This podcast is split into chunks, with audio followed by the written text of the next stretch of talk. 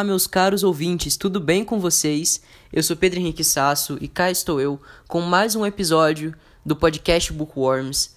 Dessa vez com um tema mais natalino, né? Já que eu acho que é uma energia que está em falta devido ao, aos tempos né, de pandemia e isolamento social. Então eu decidi trazer esse tema aqui para trazer um pouco mais dessa essência do Natal. E como eu gosto muito de mitologia, eu decidi trazer sobre mitologias folclóricas natalinas. A maioria de vocês já devem saber a mitologia clássica do Santa Claus, né, ou Papai Noel. Então eu decidi trazer outras mitologias que vocês talvez desconheçam. Então, puxem uma cadeira, decore sua árvore, porque já está começando mais um episódio do podcast Bookworms. Não se assustem, porque o primeiro dessa lista é ninguém mais, ninguém menos do que o Krampus, o monstro do Natal. Bom, primeiramente, para eu falar sobre a mitologia dele, eu preciso falar que ele é de um tempo onde as histórias infantis eram mais sombrias, né? Tinha, mais aquela, tinha ainda mais aquela conotação de punir crianças levadas e desobedientes. E o Krampus vinha justamente como esse ser maligno que punia as crianças desobedientes. Ele trabalhava como um tipo de oposto de Papai Noel. Enquanto Papai Noel dava presentes para as crianças bem comportadas, o Krampus deixava pedaços de carvão. Em outras versões, versões mais sombrias e obscuras, o Krampus, ele. Como é que eu posso dizer isso sem parecer muito, muito obscuro? Ele sequestrava as crianças e as devorava, enfim. É, não tem outro jeito de falar isso. O Krampus ele é uma figura natalina bem assustadora e faz parte do folclore europeu. E até hoje, muitos vilarejos e aldeias fazem um festival que é um tipo de. Agora eu esqueci o nome, mas é Krampus Parade. Seria tipo. Ah, desfile do Krampus, enfim. Várias pessoas fantasiadas com ornamentos saem nas ruas, né, vestidas de Krampus. E em relação a essa, esse ser do folclore em específico, é uma coisa bem interessante porque as características físicas dele serviram para inspirar, né, para construir a imagem do diabo cristão. Então você já sabe que o bicho é feio, né? Enfim, não tem muito o que falar. E agora vou passar para o próximo dessa lista.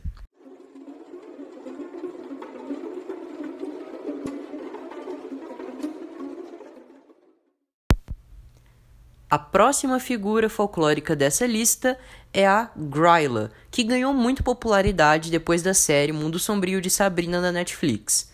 A Gryla, ao contrário do que se explica na série, ela é uma ogra que vive nas montanhas. Ok, em algumas tradições ela é realmente uma bruxa, mas na tradição mais clássica ela é uma ogra. Ela vive nas montanhas e sai uma vez por ano para punir as crianças desobedientes, levadas e arteiras. Ela, basicamente, ela devora essas crianças. E ela é descrita como uma mulher é, feia, bem assustadora, com unhas grandes e cabelos desgrenhados. Só que essa figura folclórica não anda sozinha, o que já puxa aqui nossos, nossas próximas duas figuras folclóricas, começando pelo Yule Cat, ou gato de Yule. E esse gato, ele na verdade é um, animal, é um tipo de animal de estimação da Gryla em algumas versões. Ele é um gato gigantesco que sai nas noites de Yule, né, que é um festival que antecede o Natal, e que também tem essa coisa de devorar crianças é, desobedientes. Só que o Cat ele é mais interessante porque ele não faz distinção entre, enfim, ele tem preferência por crianças levadas, mas ele não não faz muita distinção não. Se qualquer um entrar no caminho dele, ele vai devorar. Basicamente, ele devora qualquer pessoa que não esteja dentro de sua casa no dia do Natal. Em algumas versões, o Yule Cat também pode se apresentar primeiramente como um gato inofensivo na rua durante os dias de Natal e que se transforma, assume essa forma né, de gato gigante e devora quem passar pelo caminho dele. Então, se você tiver aí, sair, resolver sair na noite de Natal, andar pela rua e tromba com algum bichano, fazer carinho em sua barriga não é a melhor das opções.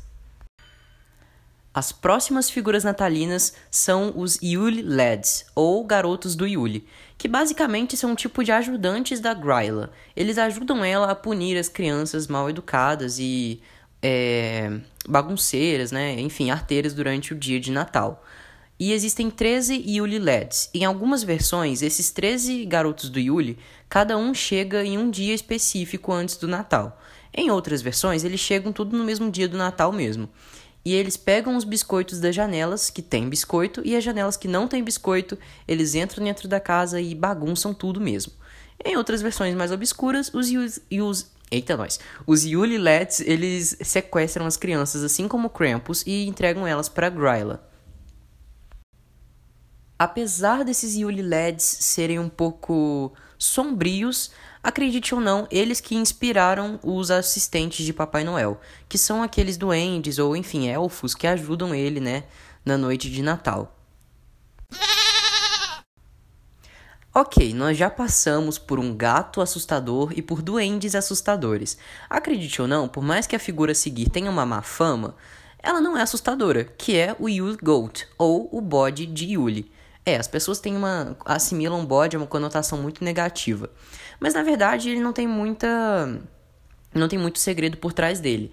Ele é uma figura natalina que costuma ser retratado né, como um bode do Papai Noel, que ajuda ele a levar alguns presentes. Sim, nas versões originais não eram renas, era um bode. É, esse, a questão do animal foi traduzido, né? Traduzido não. Foi. Trocaram né, o, bode, o bode pela rena por conta dessa demonização do animal bode, mas nas versões originais é um bode. Tanto que em alguns vilarejos europeus existem decorações do bode natalino. A próxima e última figura natalina que eu, tra trazendo né, nesse episódio é a Befana. Ela é uma figura do folclore italiano e ela é uma bruxa é, que uma vez, duas vezes ao ano, traz presente para as crianças, assim como o Papai Noel. Só que ela é uma versão anterior ao Papai Noel e inclusive ela foi trazida para o folclore atual como a esposa dele.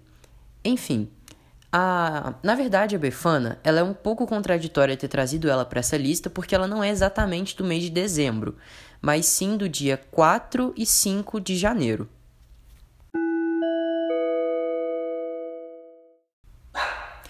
Enfim, pessoal, esse foi o meu episódio desse podcast especial de Natal. Espero que vocês tenham gostado. Para meus ouvintes que acompanham meus episódios até o final e que alguns até compartilham, um feliz Natal e que que a Gryla, o Yuli Cat, os Yuli Lads e o Krampus passem bem longe de sua porta esse ano. É, Feliz Natal e até o próximo episódio que talvez seja especial de Natal, talvez seja só em janeiro. Não sabemos, vamos ficar à espera.